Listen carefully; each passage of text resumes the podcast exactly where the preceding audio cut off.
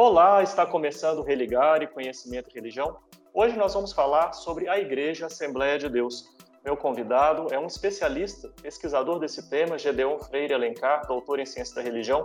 Muito obrigado, Gedeon, pela sua participação aqui no programa de hoje. Obrigado, digo eu, Flávio, pelo convite. E você que nos acompanha aqui pela TV Horizonte sabe que pode nos acompanhar também através do nosso canal no YouTube. Ainda não se inscreveu no canal? Procure por Religar e Conhecimento e Religião. Se inscreva no canal, marque no sininho para não perder nenhum programa novo. E você também pode nos ouvir através das plataformas de podcast, como Spotify, por exemplo. Também se inscreva em nosso canal para acompanhar o Religar. Gostou do programa? Quer mandar para alguém? Compartilhe as entrevistas do Religar. Gedeon, como é que você nos apresenta esse tema que você pesquisa há mais de 20 anos? A Igreja Assembleia de Deus ou as Igrejas Assembleia de Deus?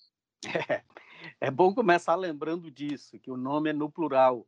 É uma das, uma das questões que eu tenho muito discutido isso em bancas, em textos, tudo, que algumas pessoas insistem em falar o nome no singular como se ela fosse uma igreja única. E é interessante, algumas pessoas fazem isso por desconhecimento, mas é interessante como a elite da igreja, a cúpula principal das duas grandes convenções que vive disputando, faz a questão de falar no singular como uma tentativa de hegemonia. Porque na medida que ele se apresenta como presidente da Assembleia de Deus, ele parece que é o presidente único de uma igreja única, que, nenhuma coincidência, é a maior igreja do Brasil, talvez uma das maiores do mundo, porque está em 120 e tantos países do mundo, é, pelo site internacional que ele tem nos Estados Unidos, mas ela, quando nasce em 18 no Brasil e quando ela nasce em 14, o nome é no plural. Porque o que, que são? São igrejas que se pentecostalizaram, né, como resultado dos avivamentos dos séculos anteriores e avivamento do próprio Azusa Street, essas igrejas se pentecostalizaram mas são igrejas autônomas de diferentes, de diferentes aspectos, inclusive batistas, majoritariamente batistas, e aí elas nascem com esse etos batista autônomo. É tanto que em alguns países do Brasil, nos Estados Unidos, por exemplo, isso é muito comum. Você tem um nome, uma adjetivação qualquer, igreja Betel, igreja, mas no registro ela tá, ela é membro das Assembleias de Deus, da Convenção das Assembleias de Deus. No Brasil, você tem centenas ou talvez milhares de grupos que a gente chama de ministérios, que é uma espécie de é, força política e administrativa regional e geográfica e que ela se espalha pelo Brasil inteiro.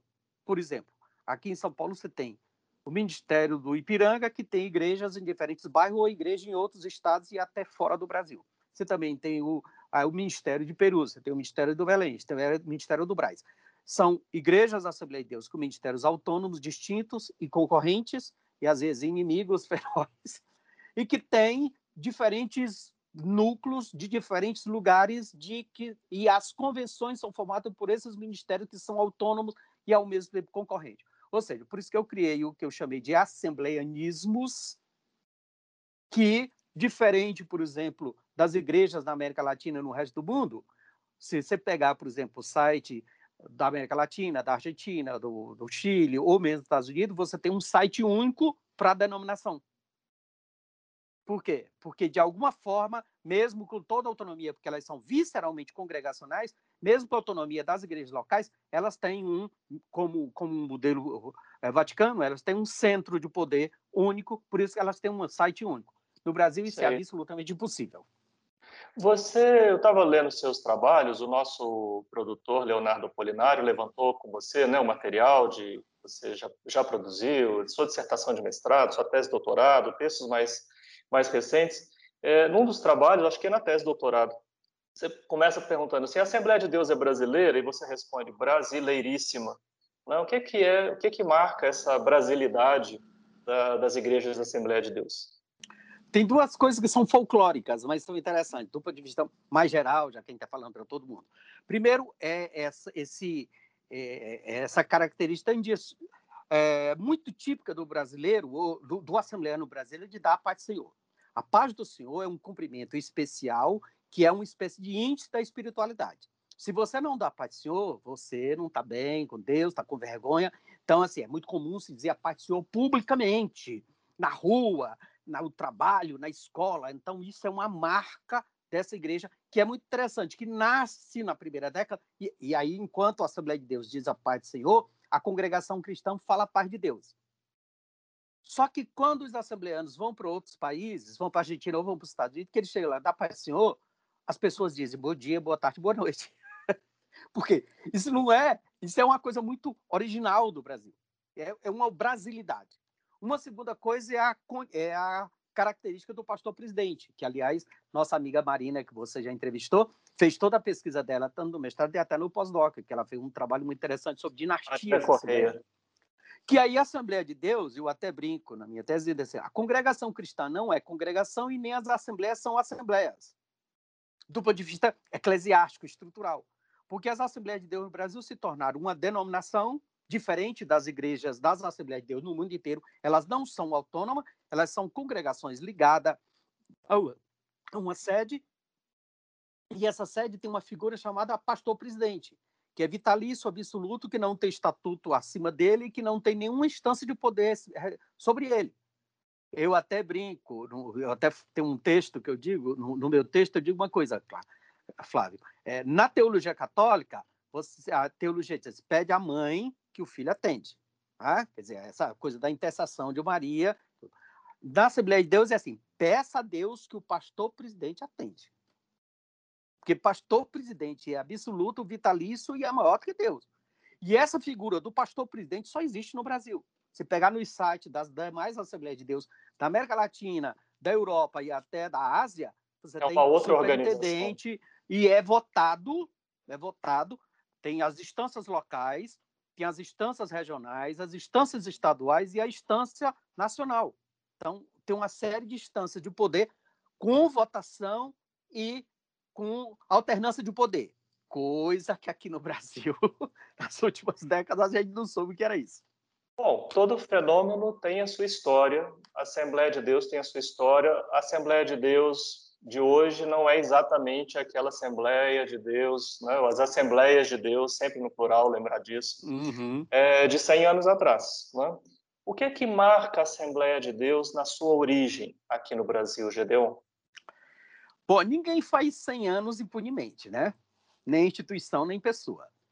As Assembleias de Deus no Brasil nascem a fruto heróico e místico e, e absolutamente voluntário de dois suecos que têm uma experiência pentecostal nos Estados Unidos, o Berg e o Vingre, e aí, de forma muito heróica e ufanista, e, e eles vêm, recebem uma revelação e vêm para o Brasil.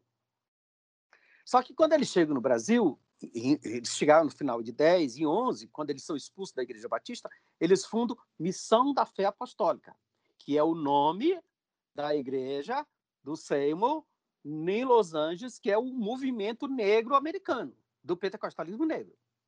E aí começam, por exemplo, as tensões e as dificuldades de, de entendimento histórico, tanto de pesquisadores internos como externos, porque assim, ah, se então se eles vêm dos Estados Unidos, então é influência americana.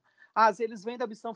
Mas assim, esse pentecostalismo brasileiro herda a a não ser o que o Bernardo Campo, um teólogo coreano, chama, um teólogo peruano chama de pentecostalidade, a única coisa que eles erram é essa, é, herdam essa ideia teológica da contemporaneidade da ação do Espírito Santo. Mas o modelo estrutural, a eclesiologia e todo, toda demais, todas as demais demandas e contingências desse movimento nos Estados Unidos não, não chegam aqui no Brasil. Porque esse movimento pentecostal, por exemplo, nos Estados Unidos, negro, ele é extremamente militante, ele tem um culto muito mais efusivo, as pessoas dançam, cantam, aquela coisa do coral. Esse pentecostalismo extraordinário dos negros no primeiro momento não chega aqui. Chega um pentecostalismo de fato místico, mas um pouco disciplinado, ordenado, litúrgico, tanto pela herança sueca dos dois, como pela própria herança sueca batista de ambos. E logo depois começam a chegar missionários enviados oficialmente da Suécia de, da, da Igreja Batista, a chamada Filadélfia, que aí vão estar tá, é, dando essa alternação. Mas tem duas coisas que são muito significativas que eu entendo como vanguarda dessa igreja nas primeiras décadas. O que, que era o elemento mais significativo da comunicação nas primeiras décadas? Jornal. Ah, pode ser meu óbvio, ah, jornal, todo mundo faz jornal, empresa, mas lembra o seguinte: as condições logísticas de transporte na década de 10, 20, 30, em plena período das duas grandes guerras. Em diferente momento, o jornal não chega, o jornal não é feito porque ele não consegue chegar, porque ele precisa vir de navio pela, pela região litorânea. Segundo, o nível de escolaridade do Brasil no geral e ainda mais do próprio movimento pentecostal.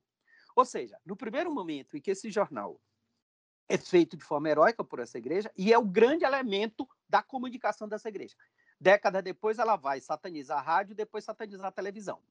Segundo elemento fundamental dessa, eh, dessa excepcionalidade mulher no primeiro momento. Ela tem mulheres solteiras na liderança e na coordenação desse jornal. Não foi por, por influência, teve gente, ah, foi influência da Zeca, minha orientadora do mestrado. Não, não foi influência da Zeca no primeiro momento, não foi direcionamento ideológico da Zeca. Quando eu comecei a ler o Boa Semente, professor Flávio, que é o primeiro jornal ah, da, de, on, de 19 a 29, eu me toquei. Peraí, tem diversas mulheres escrevendo no jornal, e o jornal é liderado por Frida Vingre. Em que lugar do mundo, na década de 20, tem um, um jornal denominacional liderado por uma mulher, ou jornal de empresa, ou jornal como Folha de São Paulo, Estado de São Paulo e assim por diante? E qual empresa, qual exército, qual, qual partido, em que lugar do mundo mulher tem protagonismo? Mulher não votava na década de 20, nem no Brasil, nem nos Estados Unidos, nem na Suécia. E aí, Mas as igrejas da Assembleia de Deus tinham, exerciam liderança. Exerciam liderança. Você falava sobre o papel das mulheres nas igrejas da Assembleia de Deus. Então vamos lá, o que é que você destaca né, do papel é, das mulheres como líderes nas igrejas da Assembleia de Deus lá no momento de fundação das igrejas aqui no Brasil? Bom, lembrando que as mulheres são muito protagonistas, e aí os machistas me desculpem, mas as mulheres são protagonistas dentro do texto bíblico, né? apesar do, do, da leitura e, do, e, dos arranjos machistas que tem ali, mas você tem diferentes momentos dessas mulheres sendo protagonistas num período que não tem protagonismo nenhum. E os próprios movimentos posteriores, por exemplo, os Quakers, as mulheres têm muita importância. Os Quakers, no século XVII, vão falar de igualdade de gênero. E nos movimentos depois avivalistas. No próprio movimento das Azusa Street, você tem mulheres na liderança, e mulheres negras.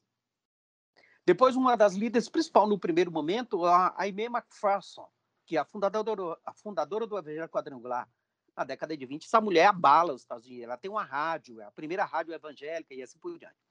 E aí, quando eu começo a ler o Boa Semente, eu vejo o nome da Frida. Quando eu começo Boa Semente é um jornal... É o jornal que é o, é o anterior ao Mensageiro da Paz. O Mensageiro da Paz nasceu em 30 e existe até hoje. O Boa Semente é anterior, é de 19 a 29. Aí eu descubro que essa mulher, com 26 anos, na Suécia, ela é enfermeira, formada em teologia, ela tem um curso de teologia. Ela pega um navio em Estocolmo, em 1917, pega o navio em Estocolmo e vai para Nova York. De Nova York, ela vem para Belém, solteira e sozinha. Você consegue imaginar o que é uma mulher em 1917 fazer uma viagem dessa sozinha e solteira? Aí eu falei: quem é essa mulher? Aí quando eu começo a me interessar pela história dela, eu descubro que ela, inclusive, lidera a igreja. Porque tem um momento que o Vingre fala: eu, o Vingre é um homem doente, desde pequeno ele é um cara doente, uma série de problemas. Chega no Brasil, pega malária. Tem diferentes momentos do texto dele que ele diz que fica quatro meses, seis meses de cama, e tem uma hora que ele diz assim: a igreja está cedida pela irmã Frida e os demais obreiros.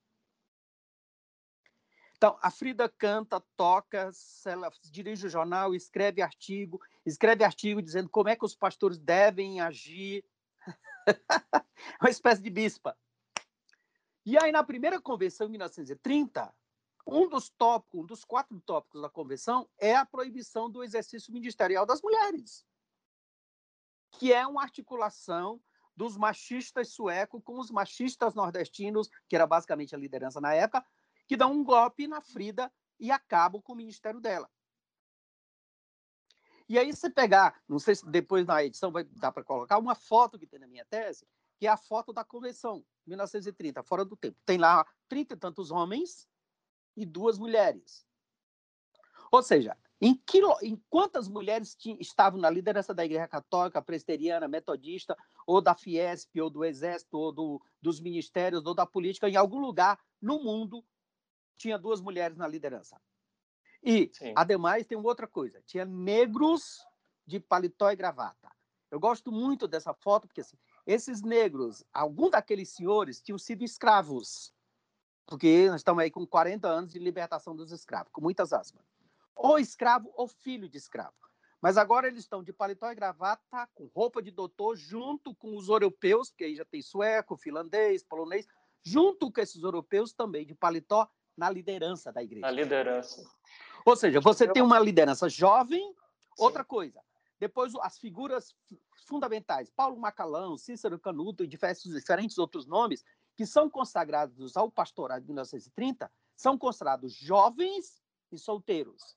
Então, essa igreja tem jovens na liderança, tem solteiros na liderança, tem mulheres na liderança e tem negros, escravos ou filhos de escravo na liderança.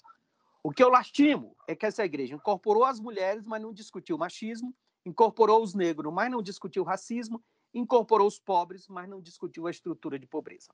Mas ela é o que existe mais moderno, significativo, popular e absolutamente revolucionário nas primeiras décadas.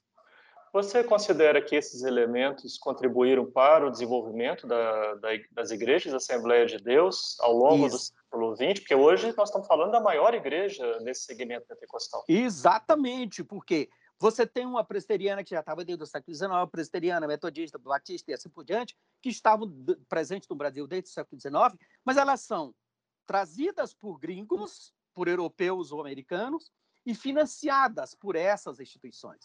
Ou seja, mesmo as lideranças, mesmo as lideranças internacionais estrangeiras aqui no Brasil precisavam prestar conta às suas sedes. A Assembleia de Deus nasce de forma anárquica, e aí uma vez eu estava falando disso, um pastor me disse assim, me admiro você, menino, dizer que é crente, isso foi ação do Espírito Santo. Ou seja, isso é a razão do fiel, não estou discordando Sim. dele. Mas assim, Sim. ela nasce assim, de forma muito voluntarista, né? de forma muito anárquica, com essas figuras. Começa daqui a pouco. Eles começam em 11, em 13 já tem consagração de pastores nacionais. Os primeiros pastores que o, Berg, que o Ving consagra já são pastores nacionais. Jovens, solteiros, esse pessoal muito voluntarista, muito fânico, muito apaixonado, muito influenciado pela doutrina escatológica da Primeira e Segunda Guerra Mundial, da vinda de Jesus, do final do mundo.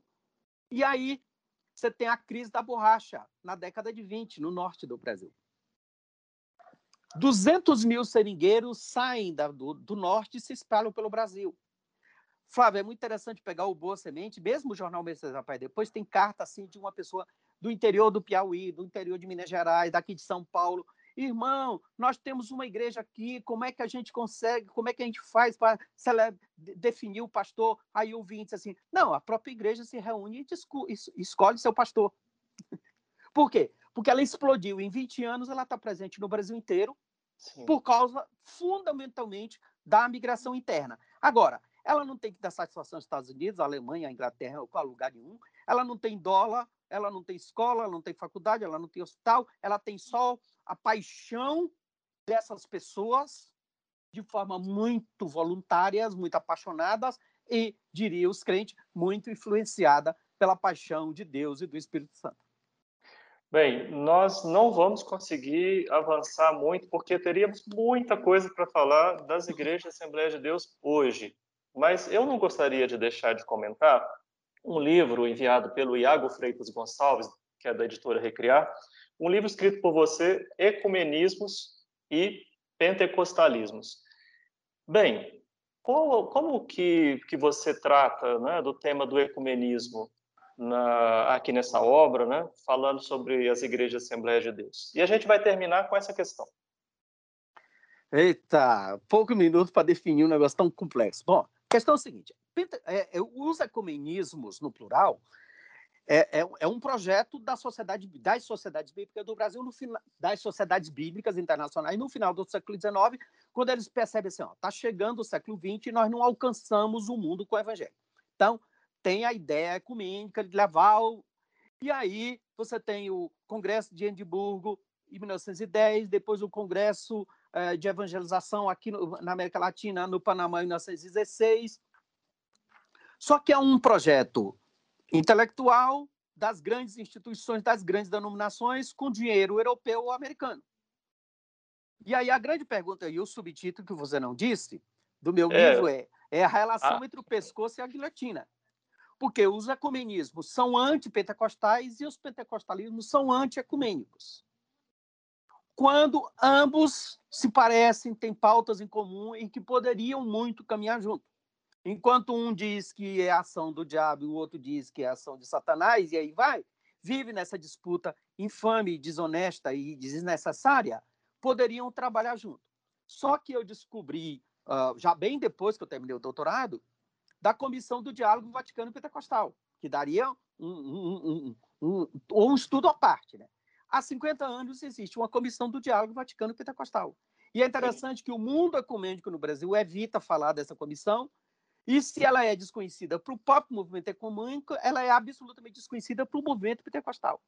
Então, nessa comissão existem, já passaram 150 membros pentecostais, inclusive diversos pastores assembleanos da cúpula elite, elitizada da Assembleia de Deus americana.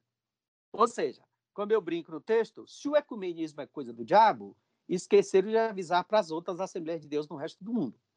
O ecumenismo toma essa conotação é, satânica a partir da Guerra Fria, na década de 70, mas, ironicamente, no final da década de 40, tem um artigo no Mensageiro da Paz, logo depois da guerra e logo depois da oficialização do Conselho Mundial de Igreja, que é muito interessante, se oficializa em 48, e a Conferência Mundial Pentecostal se oficializou também com propostas ecumênicas em 47.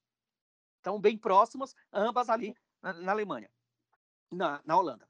E tem um artigo no Mensageiro da Paz em 48, elogiando e levantando a, a, a, e, e, e, divulgando a função principal do Conselho Mundial de Igreja, que é dar o testemunho cristão e salvar vidas que estão morrendo de fome na Europa. Ou seja, nesse primeiro momento você tem uma caminhada em comum. E depois eu descobri, tive o prazer, um amigo meu que estava em Genebra, conseguir os documentos da participação do Manuel de Mello fundador e líder da Brasil para Cristo, que foi a única igreja ecumênica, eh, pentecostal ecumênica. De verdade, a igreja não foi ecumênica, é um projeto pessoal dele, ele se filiou ao Conselho Mundial de Igreja como um projeto pessoal, tentou instrumentalizar o Conselho Mundial de Igreja e o Conselho Mundial de Igreja também tentou instrumentalizá-lo e deu errado para ambos, ambas as partes. E nós temos hoje um, um, um, uma mentalidade extremamente ecumênica, é, satânica, com uma série de teorias satânicas do ecumenismo, do comunismo, ecumenismo. Tem texto que se fala ecumenistas, né? misturando ecumênicos e comunistas, por causa de uma, de, um, de uma, de uma contaminação ideológica, que acontece a partir da década de 70, e, lamentavelmente, nesse período de intolerância religiosa, seria muito interessante, no mínimo, historicamente entendermos o problema. Gedeon, muito obrigado. Certamente quem quiser saber mais sobre esse tema pode procurar no site da editora Recriar, www.editorarecriar.com é, e vai poder localizar esse seu livro. Muito obrigado. Ficou coisa para a gente conversar, mas é, é chance para a gente é agendar assim. um momento. Obrigado você ter participado aqui com a gente. Obrigado, Nós somos um projeto. Obrigado você. Nós somos um projeto de extensão do programa de pós-graduação em Ciências da Religião da PUC Minas. Você pode conhecer os nossos, as nossas atividades, os nossos cursos, acessando o nosso site que está em pucminas.br/ppgcr. Religário de hoje fica por aqui. Um abraço muito cordial e até o próximo Religário Conhecimento e Religião.